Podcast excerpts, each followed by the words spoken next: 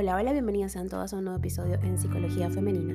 Para quienes son nuevas por acá, mi nombre es Isnaikar Blanco, soy psicólogo clínico y me especializo en la atención a mujeres, trabajando lo que es el empoderamiento, el crecimiento personal y la autogestión emocional. Y antes de comenzar el episodio de hoy, me gustaría em, agradecerles a las chicas que participaron ayer en las preguntas, o en la pregunta, mejor dicho, que dejé.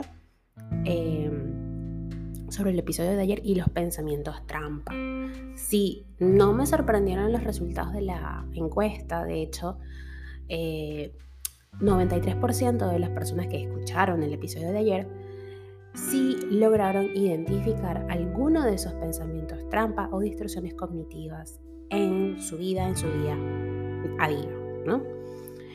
Y sí, no me sorprende ese resultado porque las distorsiones cognitivas son algo muy común y que pasan desapercibidas porque, bueno, es bastante poco alentador eh, esto que voy a decir, pero las distorsiones son comunes porque todos en algún punto de nuestra vida tenemos un pensamiento distorsionado y porque todos desde alguna manera vemos el mundo desde nuestra lupa. Practicar la empatía practicar el entender a la otra persona, practicar el respeto, que aunque yo no esté de acuerdo con tus ideas, las respeto, nos va a sacar un poco de estas distorsiones o estos pensamientos trampa. Preguntar, señoras y señores, dialogar con nuestra pareja, con nuestra mamá, con nuestro papá, con ese jefe o con ese compañero de trabajo que ya es insufrible soportar preguntar qué es lo que sucede, si hemos hecho algo para molestarles, es importante, porque así nos vamos saliendo de esas distorsiones y no suponer o no tener esa idea de que todo es en contra de nosotros. Así que bueno, esa es la reflexión antes de comenzar el episodio de hoy. También, por supuesto, súper contenta por toda la receptividad que he tenido de parte de ustedes y de parte de esta comunidad hermosa llamada Psicología Femenina o psicoplenitud, que ambas son la misma cosa, soy yo y son, y son ustedes también, por supuesto, que están aquí apoyándome y escuchándome. También a todas esas hermosas diosas, porque ahora son mis diosas bellas, mis diosas vírgenes de los arquetipos, eh, que todas viven en nosotras, por supuesto, eh, que, que, me colocaron ayer en, en sus historias de Instagram, súper honrada. Estoy de, que me colocaran y que me tuvieran ahí en su top 5 de podcast eh, favoritos. De verdad que eso para mí eh, me conmovió muchísimo. Ayer estaba almorzando cuando vi esas menciones en sus historias y me conmovió muchísimo el hecho de que me tuvieran allí. Gracias, de verdad súper honrada y desde el respeto les digo que les aprecio mucho y que valoro valoro sus opiniones y valido las cosas que me cuentan, que me dicen y siempre estoy atenta, o al menos trato de estar atenta a contestarle todas las cositas que me dejan por Instagram. Ahora bien, vamos a pasar al episodio de hoy. El rechazo es la herida emocional más profunda. Recuerden que en otros episodios he estado hablando de las heridas eh, de la infancia, ¿cierto? Bueno, el rechazo es una de ellas y es la más profunda quizá, junto con la del abandono. Hay heridas que no se ven, pero que pueden arraigarse profundamente en nuestra alma y convivir con nosotras el resto de nuestras vidas. Son las heridas emocionales, las huellas de los problemas vividos en la infancia y que determinan en ocasiones cómo será nuestra calidad de vida cuando seamos adultas o adultos. Una de las heridas emocionales más profundas es la del rechazo, porque quien la padece se siente rechazada en su interior. Un poco afónica, es súper temprano acá en mi país. Interpretando todo lo que sucede a su alrededor a través de filtros de su herida, sintiéndose rechazada en ocasiones, aunque no lo sea. Es decir, que es lo que le comento siempre y trato de explicarle a mis pacientes en terapia. Eh, cuando aprendemos de una forma a vincularnos desde nuestra infancia, nosotros vemos el mundo desde allí y desde allí nos vinculamos, por supuesto, porque así fue que aprendimos, ¿no? Entonces, bueno, el niño quizás pues no tenga las herramientas o la suficiente inteligencia emocional, aunque hay niños que definitivamente sorprenden, pero eh, quizás no tenga los recursos para gestionarse. Luego, pues el adolescente, eh, sus cambios hormonales, corporales, biológicos, inundan sus sentidos y es sumamente difícil, aunque hay adolescentes que sorprenden también. Pero el adulto, nosotros, en esta etapa, esta versión de nosotros mismos, tenemos el poder de decidir cambiar esa manera de vincularnos, porque recuerden que todo en la vida es un vínculo. Nosotros nos vinculamos a través de nuestras creencias, de nuestros sistemas y de nuestros valores.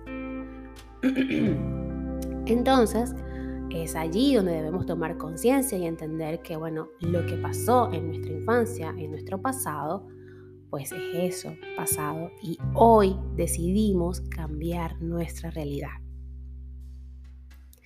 Entonces, como les decía, vamos a hablar del origen de la herida emocional. Rechazar significa resistir, despreciar o denegar, lo que podemos traducir en no querer a algo o a alguien. Esta herida nace del rechazo de los padres hacia sus hijos o en ocasiones del sentirse rechazado por los progenitores sin haber intención por parte de estos. Ante las primeras vivencias de rechazo, se comenzará a crear una máscara para protegerse de ese sentimiento tan desgarrador que va ligado a la infravaloración de uno mismo y que se caracteriza por una personalidad huidiza, según las investigaciones llevadas a cabo por Liz Bourbon. Así, la primera reacción de la persona que se siente rechazada será huir, por lo que no es raro que siendo niños se inventen un mundo imaginario. El rechazo que el niño puede sentir por parte de sus progenitores puede desencadenar consecuencias internas y externas a largo plazo.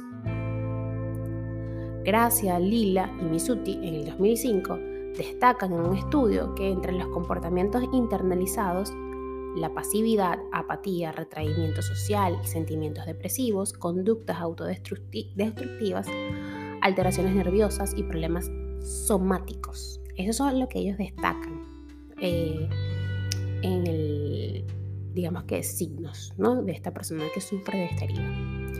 Entre los comportamientos externalizados, esos fueron los internalizados, ahora vienen los externalizados encontramos la impulsividad, hiperactividad, desobediencia, conducta destructiva, falta de autocontrol y comportamiento violento.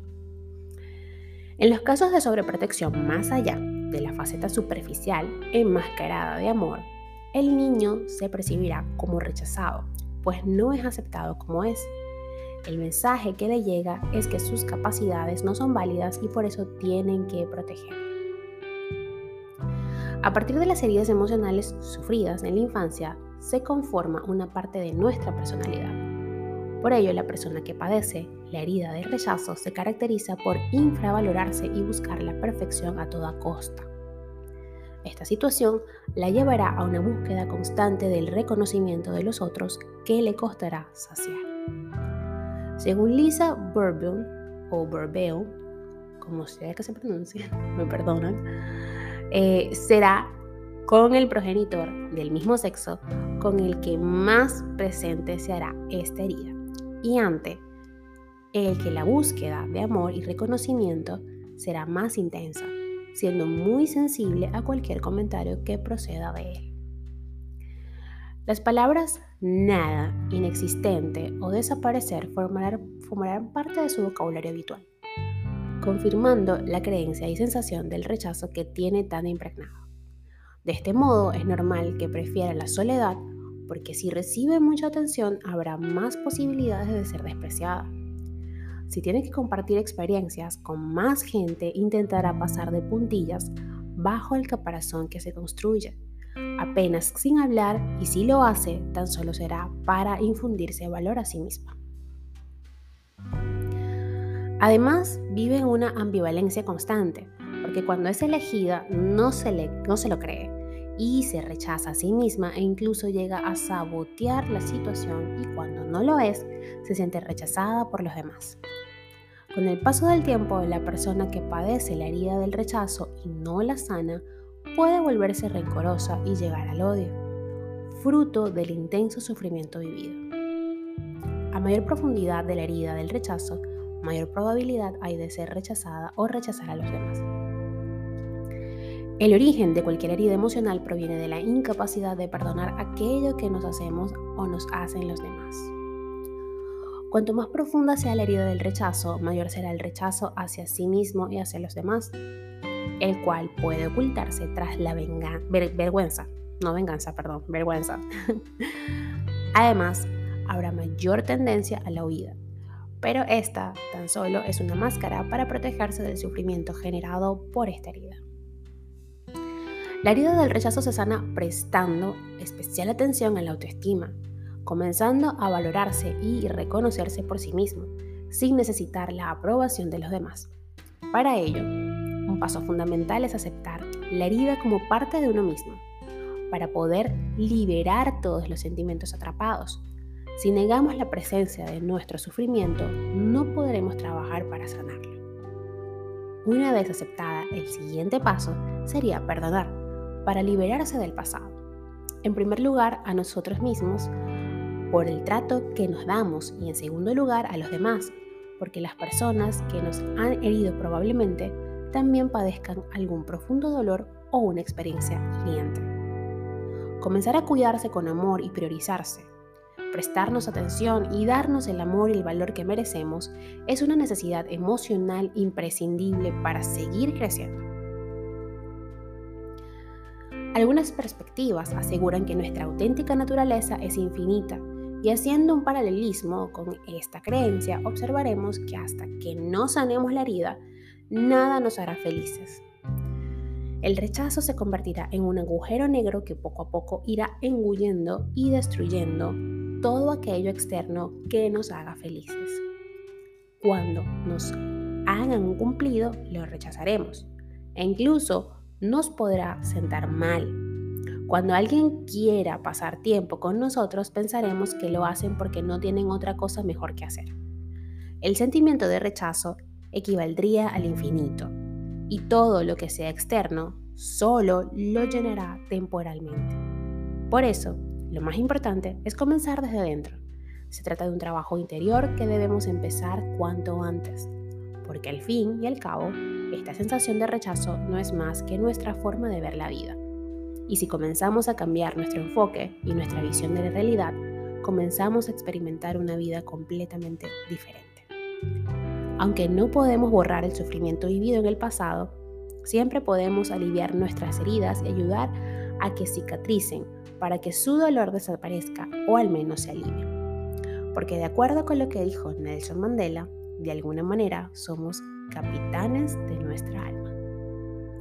Hasta acá el episodio de hoy, espero que lo hayas disfrutado y si ha sido así, por favor déjamelo saber a través de mis redes sociales, en Instagram, Twitter, Clubhouse y Twitch como Psiqueplenitud 11, en Facebook y en TikTok como Psicóloga Gineikar Blanco. Recuerda que este sábado vamos a tener una tertulia, eh, lo más probable es que sea a la misma hora del sábado pasado, es decir, 7 de la noche, hora Miami, y 7 de la noche igual, hora México. Eh, recuerden que si no tienen Clubhouse, pues es necesario descargarlo, es sumamente fácil. Entran y yo les voy a dejar el link en el canal de Telegram de Psicoplenitud para que puedan ir directamente a la sala, participar, escuchar. El tema que va ganando hasta el momento es amigos. Em, ya va, buscarlo, que lo tengo por aquí. Wow. Bueno, no, no lo tengo. Pero sé que va ganando el tema del. Creo que es, los amigos. Uy, ¿cómo se me va a olvidar el nombre, por Dios? Ya va. Sí, hoy es un episodio especial. Ajá, aquí está, aquí lo tengo. Eh, amigos posesivos. O no, cambió la cosa. Gestión emocional ante el estrés es el que va ganando con 36% de votos. Ok, está bien. Imagínense, al principio de la semana íbamos con amigos posesivos que iban ganando. Así que bueno, nada, la encuesta se cerrará el sábado de la mañana, así que tienen chance de votar para que pues Fry y yo estemos allí y podamos conversar sobre ese tema. Lo bonito de Clubhouse es que todos pueden participar, estamos en vivo, pueden hablar, las pueden escuchar, pueden dar su opinión y también por supuesto si hay por allí algún psicólogo o especialista en el tema que quiera participar y esté escuchando este podcast, invitado también o invitada para que estén aquí con nosotros compartiendo y pues desde su experiencia y su conocimiento también brindando ayuda. El escuchar y hacer catarsis es divino, es sabroso y nos ayuda a darnos cuenta de nuestros propios procesos. ¿Ok? Ahora sí, me despido por hoy, que tengan todos un hermoso día. Hoy es 2 de diciembre, ayer no se los dije, feliz inicio del mes de diciembre, un fuerte abrazo y hasta un próximo episodio.